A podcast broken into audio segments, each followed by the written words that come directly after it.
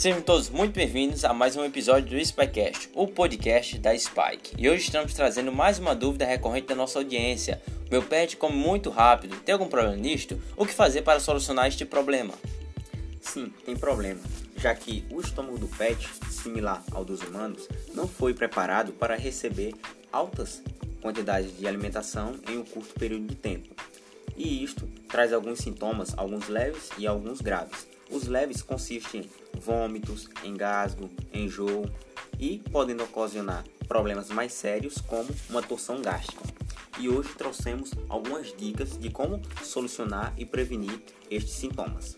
A primeira dica é: em vez de você colocar uma alimentação diária para o seu pet, você vai dividir igualmente em três porções: uma para o período matutino, uma para o vespertino e uma, por fim, para o período noturno. Dividindo igualmente, o seu pet ele irá ter a alimentação diária dele.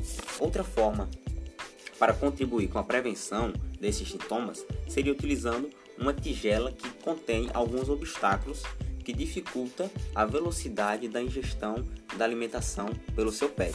Desta forma, a gente vai conseguir prevenir todos esses, esses sintomas de forma prática e simples. Gostaram das nossas dicas? Então, curte, compartilha com seus amigos, comenta aqui a sua dúvida para a gente conseguir responder no próximo episódio do nosso podcast. Só mais uma coisa, tira um print aqui dessa tela e posta nos seus stories e marca a gente e assim ficar um mundo para nós saber que você está conseguindo tirar proveito desse conteúdo.